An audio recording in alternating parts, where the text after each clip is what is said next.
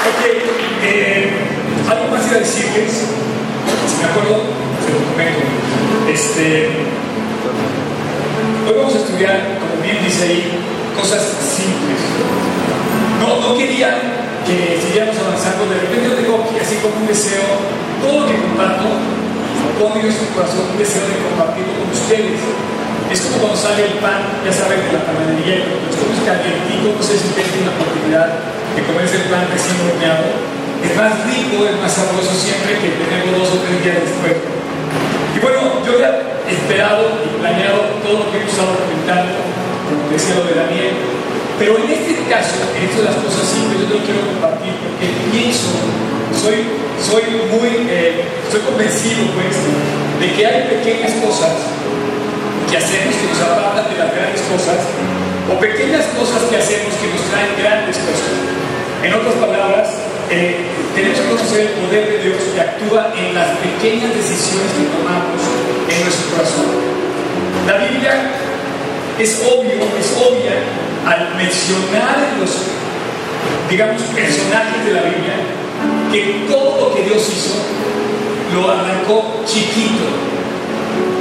Es más, las grandes compañías del mundo nunca comenzaron, perdón, nunca comenzó como lo que es ahora. Quizá una de las, o sea, posiblemente esté en el primer lugar en cuanto a la, ya saben, la bolsa de valores internacional, no lo sé. Pero todas las grandes compañías empezaron en algún momento, en alguna casa, en, alguna, en algún corazón, en alguna mente. Mucho más los proyectos de Dios. Así es que yo quiero que conozcas el poder de Dios que actúa en las cosas simples. Al, pensar en esto, yo quiero decirte que, que muchas veces imaginamos que las grandes cosas, los grandes, los grandes eh, proyectos de nuestra vida, surgen de mentes así sobredotadas y no, no, no. Normalmente los héroes de la Biblia comenzaron de pequeñas personas comunes y corrientes como tú y como yo que decidieron tomar su vida en las manos de Dios, ponerla en sus manos de Dios y de ahí Dios empezó a hacer héroes, no solamente grandes personas, los héroes de la Biblia fueron personajes pequeñitos como David, que estaba era el más chiquito de sus digamos insignificante de, los hijos de Isaí, era el que menos aportaba aparentemente y de repente dice Dios, es ese el que yo quiero, un corazón como el de David. Y él se fijó en el corazón de la persona por las decisiones que tomaba David.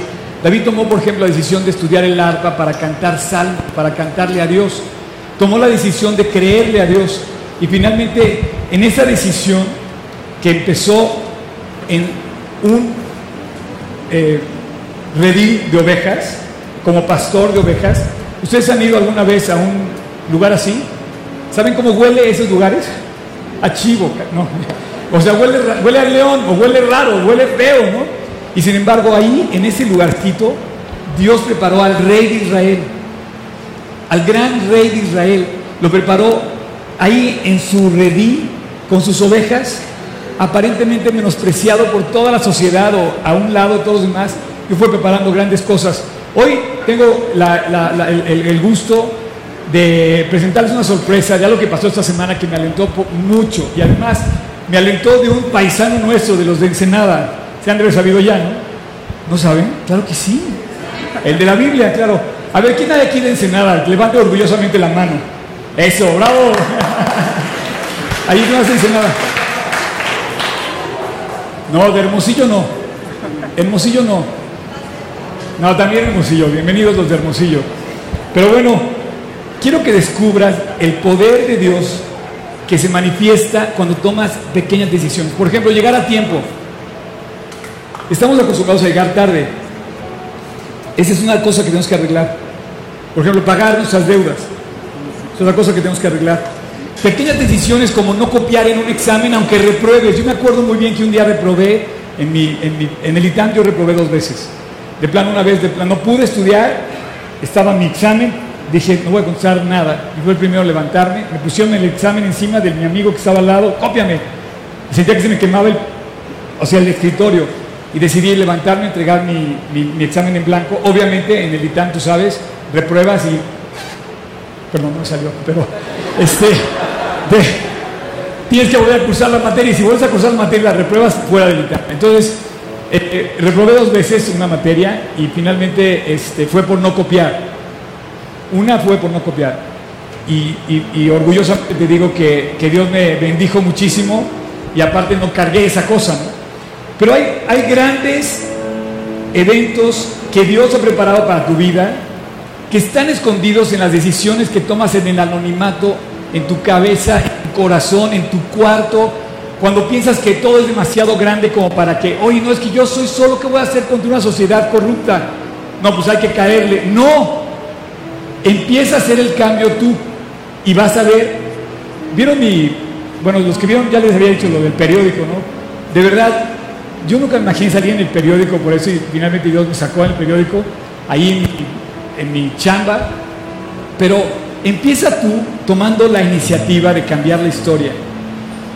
Este, bueno, y la Biblia nos habla de gente común y corriente que tomaron pequeñas decisiones que causaron un gran impacto. Yo quiero que, que vamos a hablar de esas gentes hoy. Con pequeñas decisiones, la gente dice, no, es que seguir a Cristo es dificilísimo. No, eso es ignorancia. Porque el que sigue a Cristo sabe que la gracia de Dios es mayor que la incapacidad y la ineficiencia y la escasez que uno puede tener. La gracia de Dios es más grande, es mucho más grande que cualquier cosa y te lleva a triunfar, a vencer. Entonces, pequeñas decisiones que tomes en la gracia de Dios, decidido, genuinas en tu corazón, te van a llevar a triunfar en la vida y a causar un profundo y gran impacto. Hoy vamos a hablar de eso. Eh, así es que todos deseamos grandes cosas. Muchas gracias, Tony. Ahorita vuelves. Ok. Gracias, Tony. Este, no saben, no saben este, lo, alien- el- lo alentado que me doy de, de- me, me da el hecho de estar compartiendo con mucha gente de G36 de otros lugares. Hay creyentes en todo el mundo, pero tenemos ciertos hermanos cercanos. También está Christoph. Christoph, ¿puedes ponerte de pie? De pie, de pie, Chan. Saluda a todos. Él, él también se va a regresar a París. ¿Estuviste, ¿Estuviste contento? ¿Estuviste contento tu tiempo en México? Sí, increíble. Increíble, ¿verdad? Sí, ¿Vas a regresar pronto? sí. ¿Para el cuándo? miércoles que viene. Ok. A, a París regresas el miércoles. Ok. ¿Y cuándo regresas a México? Eh, en abril próximo para. Ok. En abril para su evento en el auditorio. Yo le dije, yo le dije algo que no aprendió todavía. No se aprendió en español. le digo que es como pata de perro. Es- no sabe qué es, pero él lo hizo todo el tiempo. Estuvo fuera, fuera. Lo, lo invitaban, salió. No, nunca pude hablar con él. No lo dejaron en paz. Yo- yo- Recorrió no sé cuántas cosas. Esta es tu casa, este Christoph. Bienvenido. Es la primera vez que estaba aquí en México. Y me emociona saber que hay otros creyentes en otras partes del mundo. Vamos a orar por Christoph, vamos a orar por Tony, vamos a orar por Ardo, ¿verdad que sí? Entonces cuando recuerden que hay eh, creyentes, piensen en ellos. También hace unos minutos me escribió Lourdes de Portugal, creo que ella sí se pudo conectar, nos estaba viendo desde allá, también hay que orar por ellos. Y hay mucha, mucha gente sirviendo a Cristo, cercano a nosotros que está dando su vida por el Evangelio, hay que orar por ellos. ¿no? Estas grandes historias que queremos hacer, por ejemplo, el una, misión, como esto, hablar de, comenzó en el corazón de alguien que quiso empezar simplemente a seguir a Cristo. Y son pequeñas acciones que nos llevan a grandes decisiones o pequeñas decisiones que nos llevan a lograr grandes acciones también. Son eh, propuestas de Dios que nos pone delante y que dice no es difícil lograrlo. Pensamos ignorando que la vida cristiana es dificilísima, hay que cargar la cruz. Si hay que cargar la cruz, se llama morir a ti mismo. Pero cuando mueres a ti mismo en la gracia de Dios, finalmente son simples cosas que tienes que entregar sencillas, que te llevan a avanzar kilómetros en la vida cristiana. Si tú aprendes a ser fino en los pequeños detalles, de repente vas a tener que tu vida es un Rolls Royce. El Rolls Royce y el Volkswagen es lo mismo, son dos coches. Toda la diferencia son las pequeñas cosas que hacen los detalles de cada uno de esos dos co- coches. Entre un caballero y un, como me decía otro de una persona, y un, ¿cómo, cómo me decían? Este, no, no, no patán, entre un, este, no, eh, está muy buena la palabra. Eh, oh, ¿cómo, cómo? ¿Te acuerdas? eh, entre un caballero y un... eh, ¿No? Malandro. Entre un caballero y un malandro, toda la diferencia son dos seres humanos iguales, su corazón late igual, el flujo de sangre eh, eh, ORH positivo es la misma sangre, pero son los detalles de su vida lo que hace diferente a un caballero de un malandro. ¿Están de acuerdo? Perdón la palabra, no sé si está mal usada, creo que no. Ok, así es que Dios habla de esto cuando dice, por ejemplo, dice, el que es fiel en lo poco es fiel en lo más. Es una regla de vida que tú tienes que aprender a aplicarla, inclusive si tienes un negocio, si te hacen una escuela, si tú, por ejemplo, estás, como decíamos la semana pasada, entre eh, soltero o soltera o, andas con alguien, tú debes de aplicar esta regla para conocer el corazón. El que es fiel en lo poco, tocayo, puedes poner, el que es fiel en lo muy poco, también en lo más es fiel. Y Dios te revela cosas y principios de vida que tienes que aplicar en nosotros. El versículo continúa diciendo, y el que es en lo muy poco injusto, también en lo más es injusto. Pues si en las riquezas injustas no fuiste fieles, fíjate la pregunta de Dios, lo profundo a lo que quiere llegar. ¿Quién nos confiará lo verdadero? Si no te has, si no has sido fiel en administrar tus recursos en esta vida, ya sabes, la bicicleta, el coche, el lunch, todo esto, el copiar un examen, ¿cómo Dios te va a entregar la administración de los bienes eternos si no has sido, si no has sido fiel en las cosas pequeñas? Y luego continúa diciendo, pues si en las riquezas injustas no fuiste fieles, ¿quién os confiará las riquezas verdaderas? Y continúa y dice, pues si lo ajeno no fuiste fiel, ¿quién os dará lo que es vuestro? Me impresiona lo profundo de las palabras de Cristo. Son temas de otra plática, estos versículos. Pero fíjate, dice, ¿quién, te, ¿quién te va a dar lo tuyo si no buscas primero en los pequeños detalles que revelan tu corazón? En otras palabras, busca primero el reino de Dios y lo demás se te, da, se te dará a ti por añadidura. Pero es tomando las decisiones correctas en un principio. El pasaje continúa diciendo, ningún siervo puede servir a dos señores porque o aborrecerá a uno y amará al otro, o estimará al uno y menospreciará al otro. No podéis servir a Dios y a las riquezas. Y eso es una competencia muy real. Eh, en otras palabras, también hablando de las relaciones, a veces que competimos, bueno, compite Dios contra Juan. ¿Se acuerdan de Juan? Lo hablamos la semana pasada. ¿Quién se acuerda de Juan? El que competía contra Dios. O sea, de repente es la chava que se enamora de Cristo y dice, no, viene de regreso del campamento, no, yo quiero ser sal de la tierra, quiero ser sal. Y de repente aparece Juan en la lista. No quiero hacer alusión a nadie, no sé, a ningún Juan, que, pero digo Juan por decir un nombre. Este, y de repente aparece Juan y empieza a competir Juan con Dios. Y tú no puedes servir a, dos señores porque o aborrecerás a uno y amarás al otro o viceversa. Entonces, una persona no puede competir con el lugar de Dios. Al contrario, si tú estás bien amando a Dios, seguro vas a amar mucho más a Juan. Pero primero tienes que afianzarte en el corazón amando a Dios. Y termino el pasaje diciendo, el versículo 14 dice, y oían otra vez todas las cosas los fariseos que eran avaros y se burlaban de Cristo. Obviamente menospreciaban las cosas sencillas a las cuales Jesús estaba diciéndole, si eres fiel lo poco, no vas a ser, también vas a ser fiel en lo mucho. Pero los fariseos que eran avaros decían, no, lo importante es el glamour, la riqueza, el bluff, ¿no? Y dice, dice Jesús, si eres fiel en lo poco, en las cosas pequeñas, ¿quieres poner el video tocayo para que vean cómo escribo cosas pequeñas? Van a ver mi letra. Este, nada más para que vean. Cosas simples. Punto. Si tú eres fiel en las cosas simples de la vida, vas a descubrir un mundo completamente nuevo y extraordinario. Comienza a ser puntual, comienza a comer bien, comienza, ¿sabes la dieta que tenemos los, los, mexicanos? De toda la chatarra que comemos. O sea, yo digo que tomo agua y de repente dicen, no, ¿cómo tomas agua? Qué aburrido. Nada te refresca, nada ninguna bebida, ni el sidral, para que me entiendas, como el agua. El agua es el único, lugar, el, agua es el único eh, líquido que surge de un manantial. Si quieres tomar un refresco que surge de una máquina química que genera, ok, pero yo prefiero beber de un manantial. Te lo recomiendo. esa es la bebida que por naturaleza Dios nos dio. Dice, oiga, ¿qué onda? ¿Quieres? No, o sea, tú tomas la decisión, pero hay cosas simples, como el agua, como el aire. ¿Te has dado cuenta que es gratis?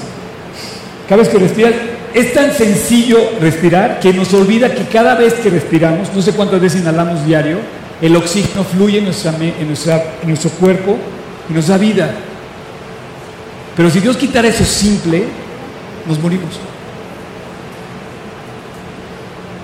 Y luego la famosa, la famosa frase de Cristo, el que en versículo 19 de Lucas Tocayo, capítulo 19, 17 dice, bien hecho buen siervo y fiel, en cuanto, por cuanto ha sido poco en lo, por, cuanto en lo poco ha sido fiel, tendrás autoridad sobre 10 ciudades. Esta parábola de Lucas se parece a los talentos, pero no, dice que, un, dice que le refirió una parábola donde un rey, un rey, no hay nadie más alto que un rey, dice que salió y que llamó a diez de sus siervos y les entregó una mina. Y cuando regresó de regreso, ya coronado, ya siendo rey, les llama a cuentas y le dice, a ver, ¿qué hiciste con la mina que te di? Y entonces el primero le dice, he ganado diez más. Tú y yo podemos ganar eso en cuanto al reino de Dios. No solamente duplicarlo, no solamente triplicarlo, sino multiplicarlo con pequeñas acciones. Dice, yo me puse a trabajar y gané 10 más. Y Jesús le contesta, tendrás autoridad sobre 10 ciudades. Quiere decir que está cumpliendo lo que había dicho Cristo antes cuando dijo, el que es fiel en lo poco, también va a ser fiel en lo más. Tú y yo tenemos la necesidad urgente de que Dios gobierne su nación a través de personas fieles en lo poco, que sean capaces de llevar obras urbanas, obras rurales, obras de ingeniería a nivel nacional y que sean fiel para que esas cosas rindan lo que deben rendir, que la gente no robe, que la gente ame a México, que la gente estudie por México, que la gente dé su vida por México. Y si lo haces a tu, a tu entorno, que lo hagamos en nuestra casa igualmente que estudiemos por el, honor de nuestro nombre, nuestro testimonio, en ese sentido. Si eres fiel en lo poco, en la mina que te dio Dios, vas a ser fiel al gobernar 10 ciudades. Después, en la parábola de los talentos, en el capítulo 25 de Mateo, dice, su Señor le dijo, bien hecho, buen siervo y fiel. ¿Sabes cómo se define la fidelidad? La fidelidad no se define cada vez que tú firmas un acta de matrimonio en un, ante un juez. La fidelidad se define en los pequeños detalles de cada día que en una relación tú eres fiel a la otra persona, no volteas a ver a quien no tienes que ver, eres fiel, mantenerte y todo, y, tu fidelidad se va a definir en la, relación directa hacia la manera en la que tú te comportas y yo me comporto diariamente. Les quiero pedir un favor, la semana pasada una persona se acercó y me dijo, ¿por qué quieres que ore por ti? Y le dije, quiero que pedirte que ores para que yo siga siendo fiel. Si tú quieres orar por mí, ora para que yo siga siendo fiel. Los pequeños detalles, en el, eh, desde, estrecharte una mano, desde contestarte un mail, desde contestar una llamada, desde levantarme, leer mi Biblia, en esas cosas te pido que ores por mí para que yo siga siendo fiel, en los pequeños detalles. Y entonces Dios me va a llevar a, su plan y esas grandes cosas que tiene preparada para mí van a comenzar de la fidelidad en tu vida y en mi, y en mi vida en pequeñitos detalles. Y entonces, aquí la palabra de los talentos, pero la persona que no la hizo bien, ¿sabes qué le dice? Pero Señor, tuve miedo. ¿Qué puedo hacer yo contra un talento que me diste? No tengo nada, esto no sirve para nada. Entonces tú dices, oye, es que a, ti, Oscar, Dios te dio muchos talentos. Tú puedes hacer muchas cosas, pero yo, yo estoy, yo soy un novato en la vida cristiana, yo no, te, no tengo la posibilidad de hablar de Cristo, no sé cómo hablar. No, A veces pensamos, no puedo, no tengo, no me alcanza, ¿quién soy yo contra tanta gente? nos vemos chiquitos, pero es ahí donde la, donde la historia comienza a cambiar. Eh, dice el, versículo, pero Señor es que tuve miedo. Tuve miedo y fui y escondí tu talento en la tierra y aquí te lo devuelvo. Jesús le contesta, siervo malo y negligente. Y finalmente habla de que esta persona, en el, en el versículo tocayo al final, en el versículo 25 del capítulo 25 de Mateo, dice que esta persona Dios la termina como condenando. Dice, quitarle el talento y dárselo al que tiene 10, porque al que tiene se le dará y al que no tiene se le será quitado. Mientras a uno Dios le sigue dando, al otro va perdiendo y mermando su vida cada vez. ¿Por qué? Porque las pequeñas decisiones no las llevó a cabo porque tuvo miedo. Y tú puedes decir, oye, claro que tengo miedo, es que ya soy muy viejo, o ya soy muy joven, o quién va a oír un joven, o quién va a oír un viejo. No, ya no tengo nada, no tengo el puesto, no tengo la capacidad, no tengo... Descalificando cuando Dios no te pide que te califiques. Simplemente te pide que en tu corazón tomes pequeñas decisiones. Este, así es que si Dios ha sido fiel contigo,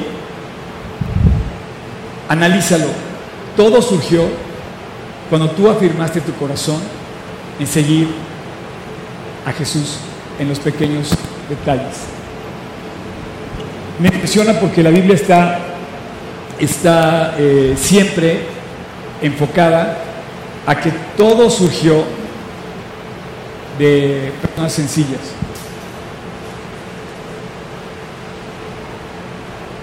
¿Quieres que platiquemos ya a fondo?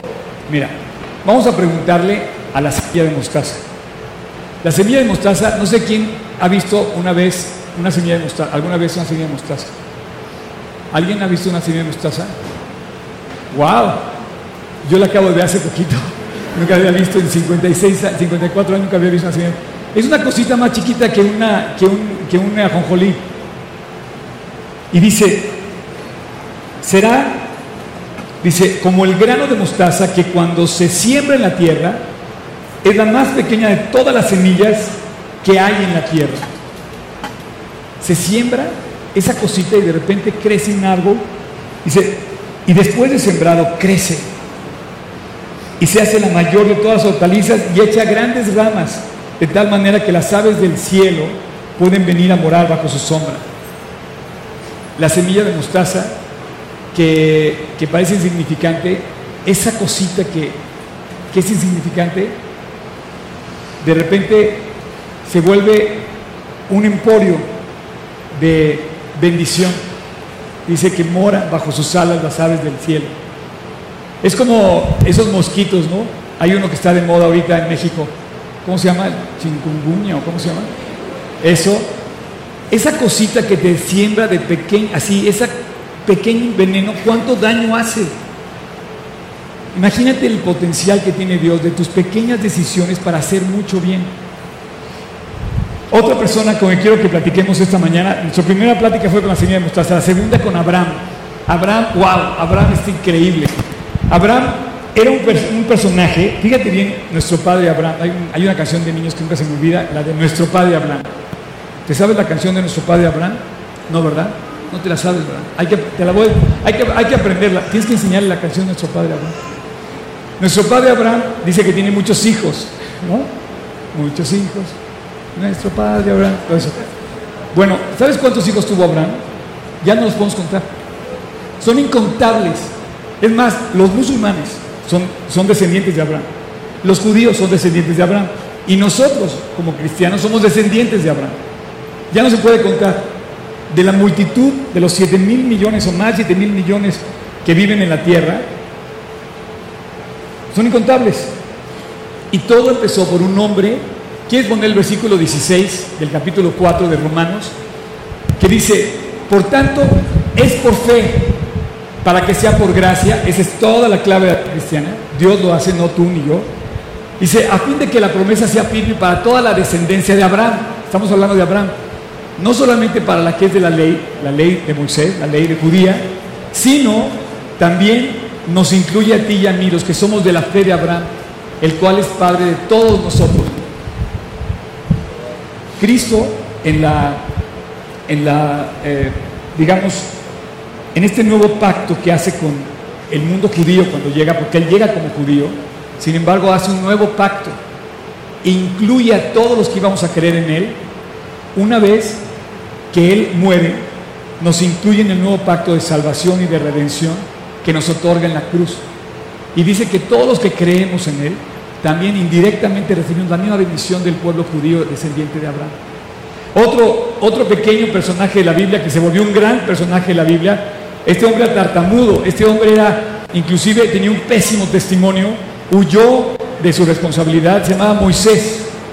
Y Moisés con su vara, de repente, Dios bueno, Dios tiene miles de historias con Moisés, pero una, la de la vara se me hace ridículo. Imagínate que Dios te dice, vas a ir a hablar con el presidente.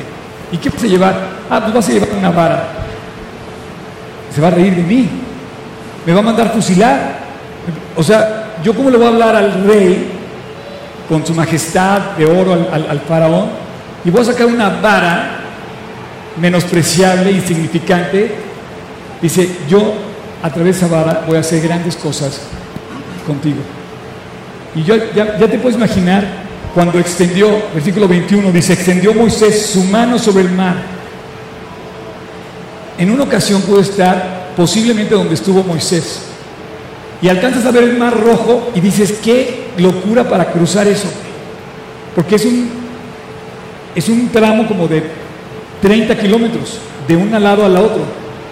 Imagínate tú la escena donde dice que extiende su vara, levanta su vara y dice, e hizo Dios que el mar se retirase por un recio viento oriental durante toda la noche y volvió el mar en seco y las aguas quedaron divididas.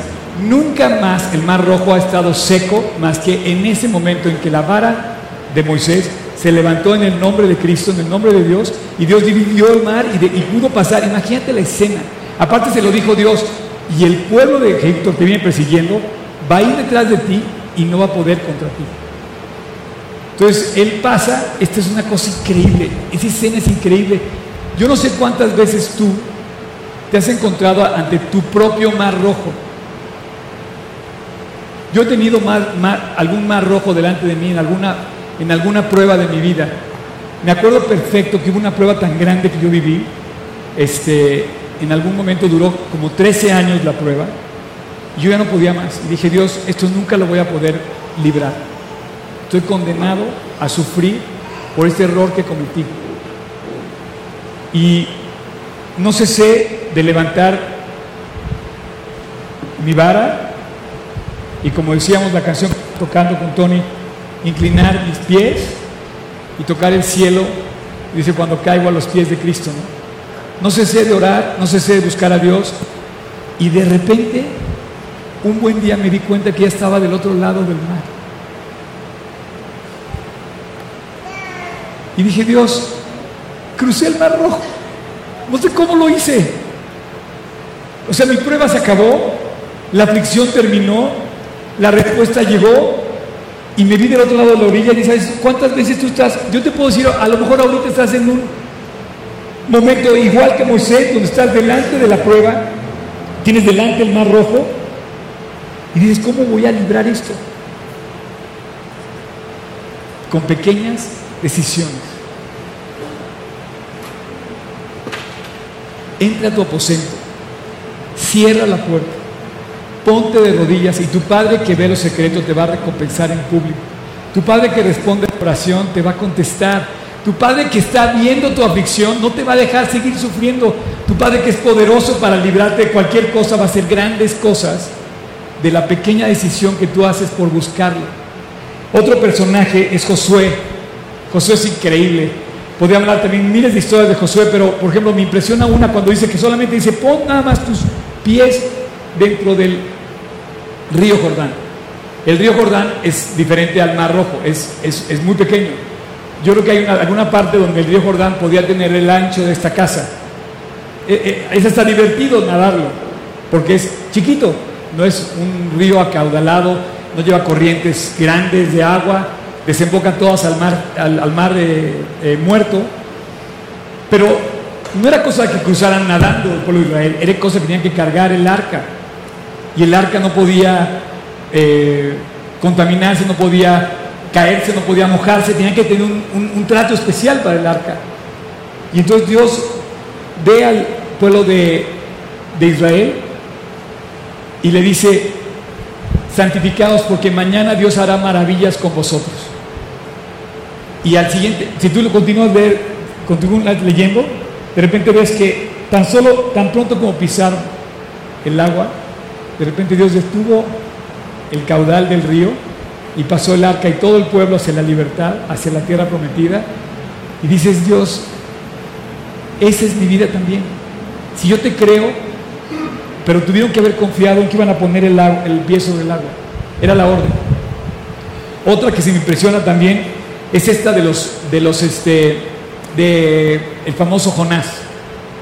Jonás, puedes poner Jonás predicó en la ciudad de Nínive, es la ciudad mala que ha pisado la tierra. ¿Y sabes cómo convirtió a la ciudad más mala de todas? Con esas ocho palabras, fue todo su mensaje.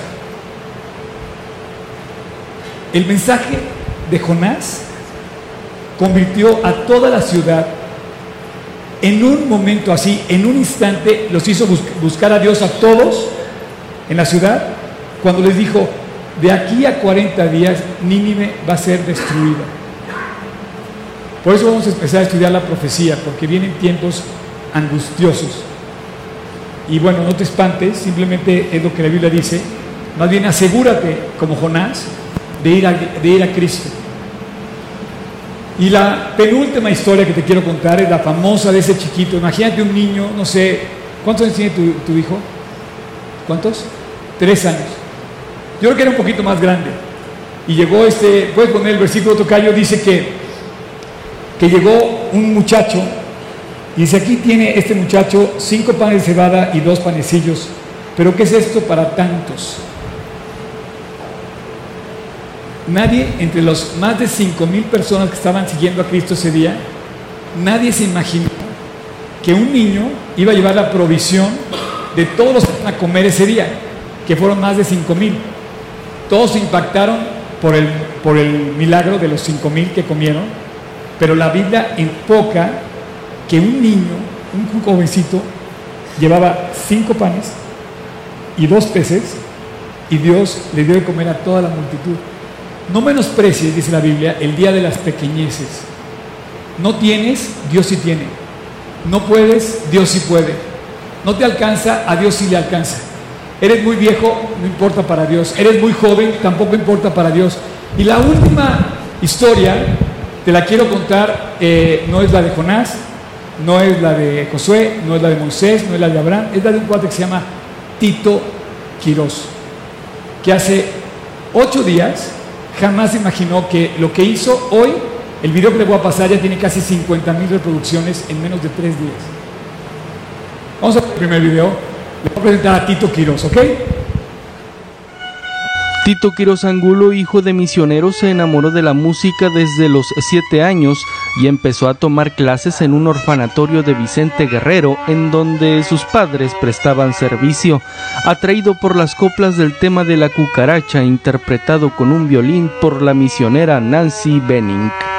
Y fue cuando busqué a mi maestra Nancy Benning, que por eso se llama esta institución Benning, y le pedí que me diera clases, pero me dijo que estaba muy joven, tenía siete años, y ella aceptaba hasta los 10 años. Entonces yo empecé a llorar, ella me abrazó y me dijo, sabes que tú vas a ser el primero que te voy a dar clases. Y ahí empezó todo. Hace seis años Tito boleaba zapatos, colocaba pisos y lavaba carros para sobrevivir. Hoy a sus 28 años es director de la Academia de Música Instituto Benning, la cual empezó en una cochera, reconocido con el Premio Nacional de la Juventud por enseñar clases de música a jóvenes relacionados con la violencia y actos delictivos del Centro de Diagnóstico para Adolescentes de Ensenada. Entonces estos muchachos, al hablarles de Dios, a tener la música, fueron cambiando totalmente. La, la cárcel, cuando nosotros llegamos, había más, yo creo que había más de, de 100 jóvenes ahí. Empecé un curso de un mes, los muchachos se enamoraron de la música, me pidieron que regresara, empezamos la orquesta. Con su proyecto Jóvenes en Ritmo participó en la convocatoria del Premio Nacional de la Juventud, resultando seleccionado de entre 25 mil aspirantes, recibiendo una medalla de oro, 150 mil pesos y un diploma firmado por el presidente. Sin embargo, Tito, acostumbrado por su religión a llevar regalos a los anfitriones, decidió mandar imprimir una Biblia con el nombre del presidente grabado a la ceremonia de premiación, con la idea de regalársela. Mencionó que el libro sagrado pasó por todos los controles de seguridad del Estado Mayor Presidencial. Me dicen que, bueno, ¿y tú quién eres? Este, me dicen, no, pues soy galardonado. ¿Y qué llevas ahí? Y lo llevo mis proyectos y, y, la Biblia, no, pues no pueden pasar. ¿Eres cristiano o qué? Yo le digo, sí, soy cristiano, amo a Cristo y creo que la Biblia es algo que me da fortaleza. Y me dice, ah, yo también, está bien, te voy a dejar pasar la Biblia es, siempre todo está muy resguardado, todo siempre una, una protección increíble, pero en cuanto me dio la mano, no se la solté, le entregué la Biblia, le dije, señor presidente, le dije, este libro me enseñó a amar y servir sin importar la crítica. El escenario, la gente, el momento, la Biblia y las palabras de Tito quebraron al presidente. Se le salió la lágrima, se, este, pude ver que, que realmente lo tocó. Y, y después en, en esa misma dijo, esta fotografía no es la mejor para este grupo de jóvenes. Los vamos a llevar allá a mi oficina. Entonces nos da un tour que a nadie le da. De hecho nos pasa por las escaleras en donde nadie pasa más que otros otros este, presidentes que vienen a México. Tito, ¿por qué me diste una Biblia? Primero le dije, sí, señor presidente, es una Biblia. Y luego me dice, ¿por qué me diste una Biblia? Y le, le agarro el hombre y le digo, porque hay gracia para usted también. Tú irradias una energía así increíble, muy positiva. ¿Qué pasaría si llega una persona y te dice que eres un arrastrado? ¿Qué pasaría si llega alguien y me hace un comentario malo? Eh, realmente lo mismo que hice con el presidente, si le pudiera regalar una Biblia, se la regalaría, si pudiera orar por él, oraría por él. Mi reacción ante un presidente que es tan controversial fue amarle, fue servirle, no fue por arrastrado. Nunca le he pedido nada y este premio lo ganamos por el esfuerzo de los ensenadenses, no fue y me duele, me duele mucho que que la crítica porque nunca fue la intención.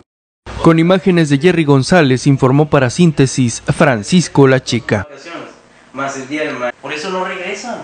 Porque si no les damos clase de música, nos llevamos para allá. Si tienen hambre, eh, Muchachos, como dice, así hablan en Ensenada, ¿no? Los muchachos.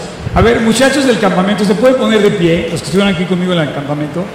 Hay alguien aquí, bueno, quiero insistir con ellos porque hablamos con el campamento, hablamos del campamento. Pónganse de pie, pónganse de pie.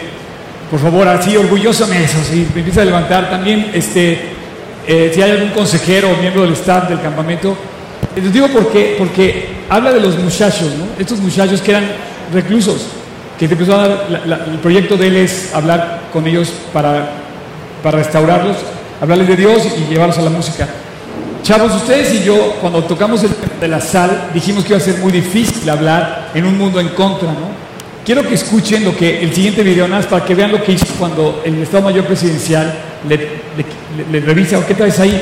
Vamos a ponerle esa última parte. Entonces, desde ahí, para mí fue una respuesta de algo que realmente sentía en mi corazón, que era entregarle algo que me ha ayudado en el liderazgo. Y, y, los invito a que piensen, a que piensen lo difícil que es el liderazgo. Todos lo quieren. Todas las universidades te, te pintan el liderazgo como algo que tienes que alcanzar. Sé líder, tienes que llegar a serlo, ¿no? Y de eso son los eslogans, pero nadie te habla de que cuando llegas al liderazgo vas a ser criticado, vas a ser, vas a ser calumniado también, pero también va a costar, vas a tener que amar y servir sin importar la crítica. Esa es una realidad en el liderazgo y eso era lo que yo quería compartir con el presidente. En los titulares se manejaba esta, la palabra que te voy a dar a continuación. Me dijo, dice el presidente, no haga caso de las críticas. Claro, este, la, lo, que, lo que yo le leí fue lo que exactamente yo redacté y escribí dentro de la Biblia, que era exactamente lo siguiente. Era, este libro me enseñó a amar y servir sin importar la crítica. Siga adelante. Perfecto. ¿Algo más que quisieras agregar como parte de este premio tan importante que te acaban de entregar? este premio tan importante, la verdad que lo, lo siento como como algo muy efímero que está pasando ahorita en, este momento, que me gustaría siempre honrar y glorificar a Dios, que los jóvenes, aquellos que están criticando la postura les, que les estoy dando de amor y servicio, que antes de generar una crítica despectiva, conozcan lo que estamos viviendo, conozcan el amor de Cristo, conozcan cómo tu vida puede cambiar a través de leer la palabra de Dios y entender que hay un plan para ti también. Muchísimas gracias, Tito, y muchas felicidades. muchas gracias. Bueno, pueden, pueden sentarse. Este chavo no se imaginó que desde hace años Dios lo estaba preparando para un día encontrarse con el presidente Peña Nieto. Y no solamente dar una Biblia, pero creo que el presidente le ha dado muchas Biblias. Que lo que le dijo tocó el corazón del presidente. Lo que, lo que lo hizo famoso a él no fue el que le dio la Biblia, fue que el presidente hizo mención a él por haberle dado la Biblia. La reacción del presidente que lo dijo en las cámaras, el presidente dijo, este muchacho me entregó una Biblia y me dijo esto. Yo quisiera tomarnos un, minuto, no, no solamente para darle gracias a Dios, porque este chavo yo creo que es como respuesta de oración a nosotros, a lo que hemos orado por nuestro país, pero pedirle a Dios que esa Biblia que llegó ante el escritorio del presidente sea abierta y empieza, y empieza a dar luz a este gobernante que tanto necesita. Padre, muchas gracias. Podemos pedirte y darte gracias por el testimonio de todos los que están en la Biblia, como Moisés, como Nehemías, como Josué, como Abraham. Te queremos dar gracias por la vida de este chavo Tito. Y hoy te queremos pedir para que eso que hizo, que halló tanta gracia ante nuestro presidente, cobre tal valor que el presidente tenga sed, desee buscarte a través de las páginas de tu palabra. Yo sé, y aquí sabemos, que al hacerlo, este país se va a transformar. Te pedimos porque llegue la Biblia a todo el gobierno, honestamente, genuinamente, toque los corazones de nuestro gabinete, de cada servidor público, y amen. Primero te amen a ti y amen a su nación.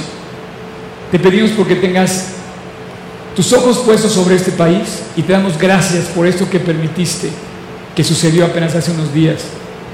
Gracias, te lo pedimos en el nombre precioso de Cristo Jesús. Amén. Bueno, eh, Tony, ¿puedes pasar? Te voy a dar rapidísimo.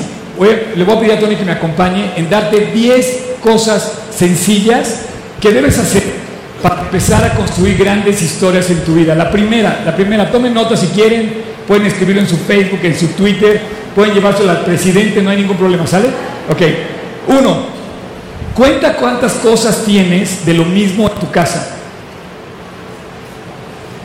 Cuenta cuántas cosas tienes de lo mismo en tu casa. Si no sabes la, la respuesta es que tienes demasiadas cosas de eso. Es necesario empezar a deshacerse de cosas que solamente amontonas y te estorban, que te roban el privilegio de dar o de donar o de participar en cosas. Dos, eh, checa el espacio que ocupas en tu casa. Así, así seas dueño del Hotel Marriott y tengas, creo que la cadena Marriott tiene 179 mil habitaciones disponibles para toda la familia Marriott que seguro no paga la cuenta cuando va. Pero solamente puede dormir el señor Marriott en una cama. No le alcanza para... No, no puede ocupar cinco camas a la vez. No sé cuántas ocupes tú, pero tu espacio debe ser más sencillo. Hay que hacernos más sencillos la vida. Dice un anuncio de American Express, less is more. Yo creo que debemos de buscar las cosas simples y vivir en lo sencillo, no en lo grandioso, pero obviamente como que queremos... ¿Cuántas habitaciones tiene el Palacio del Louvre? Creo que 1700 habitaciones. Bueno, el rey solamente podía dormir en una. Qué complicado ir a buscar a su esposa a ver dónde estaba, ¿no? En aquel no había, no había GPS. Tres, hay que bajarle la tecnología. Hay que crecer en la, en la tecnología, pero hay que aprovechar la relación personal que tienes con la gente con la cuando estás presente. Hay que bajar la tecnología y subir a la calidez, a la calidad de la relación personal cuando te encuentres frente a alguien. Aprovecha la tecnología en las medidas que puedas, pero, pero eh, dale vida a las actividades de la vida en donde estás. Cuatro, esta es muy buena, pongan atención. Y si quieren postearlo, postéenlo. Tienes que terminar con todo lo que te afecta. Toda la, toda la dependencia que te afecta para algo malo que te hace tu vida sucia, que te ensucia, tienes que quitarlo de tu vida. ¿Quieres tomar decisiones sencillas? Corta pornografía, alcohol, cigarro, Facebook, lotería, apuestas. Todo eso solamente te, todo eso nada más te ensucia. Todo eso nada más, dime por una cosa, una, una sencilla, que te provea de bien en una cajetilla de cigarros. A lo mejor me van a matar a algunos, pero bueno, este, entre que tomo agua y no fumo, va a decir, qué aburrido, no. Cinco, aprende a decir que no. Es fácil decirle que sí a todo, al evento, a la sociedad, a la fiesta, a la esta, ta, ta. No, hay que decirle que no a ciertas cosas para decirle que sí, ¿verdad? A las cosas de Dios. Tienes que decirle que no a las cosas que te roba el tiempo. O sea, siempre dices que sí a todas las cosas que te roba el tiempo para decirle que sí a Dios. Entonces hay que bajarle a lo que simplemente es decir, ¿sabes qué? Me da flojera ir a tu antro. ¿Cómo? Me da flojera. Me está robando la posibilidad de, desatar, de deshacer, de no deshacer, sino de descubrir mis propios talentos. Dile que no a las cosas que te roban, el decirle que sí a Dios. En otras palabras, necesitamos decirle que no a ciertas cosas para decirle que sí a otras. Leer tu Biblia, orar, buscar a Dios, compartir. Seis, invierte tiempo con tus amigos más cercanos, con tu gente más cercana, con tu familia. Hay gente que se pelea con su mamá, hay gente que se pelea con su papá y pierde la relación más íntima que tienes. Oye, pelea con el que está en China, que nunca vas a ver, con ese peleate, pero no te pelees con la gente más cercana que tienes. Invierte tiempo en el grupo pequeño de amistades que rodean tu vida y dales calidad de vida, calidad de relación. Conversen, platiquen, vuélvete profundo en la relación que tienes y esas pequeñas cosas van a hacer maravillosa tu casa. Cuando tú platiques con tu papá y le cuentes tus cosas y tu papá se cuente las suyas, vas a ver cómo crece esa amistad. Te voy a decir una cosa. Compites con amistades superficiales, con, o rápidas, por así decir, contra amistades profundas. No hagas una amistad superficial con tu papá, haz una amistad profunda con tu papá. Haz una amistad superficial con gente que no tratas, pero con la gente que está cerca, haz una amistad profunda, sobre todo con tu familia. Siete, sal de todas tus deudas. De verdad, nada, nada como estar en tu casa y no recibir un estado de cuenta donde te estén amenazando que te van a quitar tus cosas que compraste porque las debes. Necesitamos salir de las deudas. La meta debería ser tener menos cuentas por pagar hasta llegar a cero. Ocho, optimiza tu tiempo en la chamba. No necesitas 14 horas para trabajar. Si, si gastas 14 horas en tu trabajo, estás gastando demasiado estrés en simplemente ganar dinero. Y a lo mejor estás perdiendo tiempo pasar con tu hijo, con tu esposa, en tu casa, calidad para descansar, calidad para pensar, calidad para leer. Nueve, corta, series de televisión, TV, internet, que solamente te quitan la posibilidad de que tu talento sea descubierto. Como te vuelvo a decir, la, semana pasada te lo dije, la mejor película que puedes ver es la que Dios va a hacer en ti cuando seas tú el actor principal y, dejas, y te dejes dirigir por el director principal que es Cristo. Y diez, ¿quieres tomar pequeñas decisiones que te lleven a grandes triunfos? Estudia la Biblia con todo tu corazón. No puedes pasar por alto esto. Tienes que estudiar la Biblia, meterte a la Biblia, meterte a la palabra de Dios. Hay veces que pensamos que cuando se nos ponen las cosas difíciles, lo primero que votamos es nuestro discipulado. No, ¿sabes qué? Es lo, es lo primero a lo que no debes denunciar. Porque cuando vengan las broncas, tú tienes que tener principios profundos, fuertes, para que ahí crezca el futuro que tú realmente deseas. Entonces, necesitamos principios sólidos de vida. Vuélvete un verdadero seguidor de Cristo. Y finalmente, terminar ya. Si quieres ver el poder de Dios, lo vas a ver en un pequeño bebé que nació en Belén hace más de dos mil años. Increíble que la misión salvadora, redentora y transformadora de la humanidad, Dios la trajo en un pequeño bebé que nació en Belén. He estado en Belén y es un pueblo de verdad menospreciado. Desde aquel entonces decían, de Belén saldrá algo nuevo, algo bueno. Sí salió algo bueno. Salió mi Salvador. Y quiero decirte algo, tú no puedes seguir caminando por la vida pensando que vas a ver grandes cosas si no está Cristo en tu corazón. Ese bebé, ese Jesús, tiene que nacer en ti. De nada sirve que nazca en Belén cada, cada Navidad si no nace en tu corazón.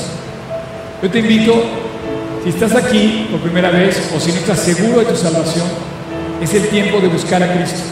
Es el tiempo de entregarle tu vida, de decirle que nazca en tu corazón de pedirle perdón. Y como decía la canción que cantamos al final, a tu pie me mostraré, Señor, porque quiero ser tuyo por siempre. Y estas grandes cosas, este chavo que con una sonrisa te comenta, te transforma, te transmite, perdón, la alegría que Dios puso en su corazón, que no se ha acabado. No le tuvo miedo al presidente, no le tuvo miedo al Estado Mayor Presidencial por agarrar su vara de Moisés. Dijo, ¿qué me ha dado? Una vara. ¿Sabes qué es mi vara? Es mi Biblia. Y esa Biblia no me separó de ella. ¿Y qué le voy a dar al presidente? La vara que me diste tú, Señor. Y llegó y le dijo, Señor presidente, si algo quiere hacer en la vida, es lea su Biblia. Aprenda de ella a amar y a servir. Y siga adelante. ¿Qué mensaje de este chavo? Yo no lo conozco, acabo de ser amigo de él. Nada más me aceptó. Yo no sé si me estará viendo, si no me estará viendo, si alguna vez lo va a ver, si alguna vez lo va a conocer. Pero así como él, chavos del campamento, muchachos de Ensenada, lo que quieras, así como él, hay una multitud de soldados fieles hablando de Cristo a su ronco pecho. Tú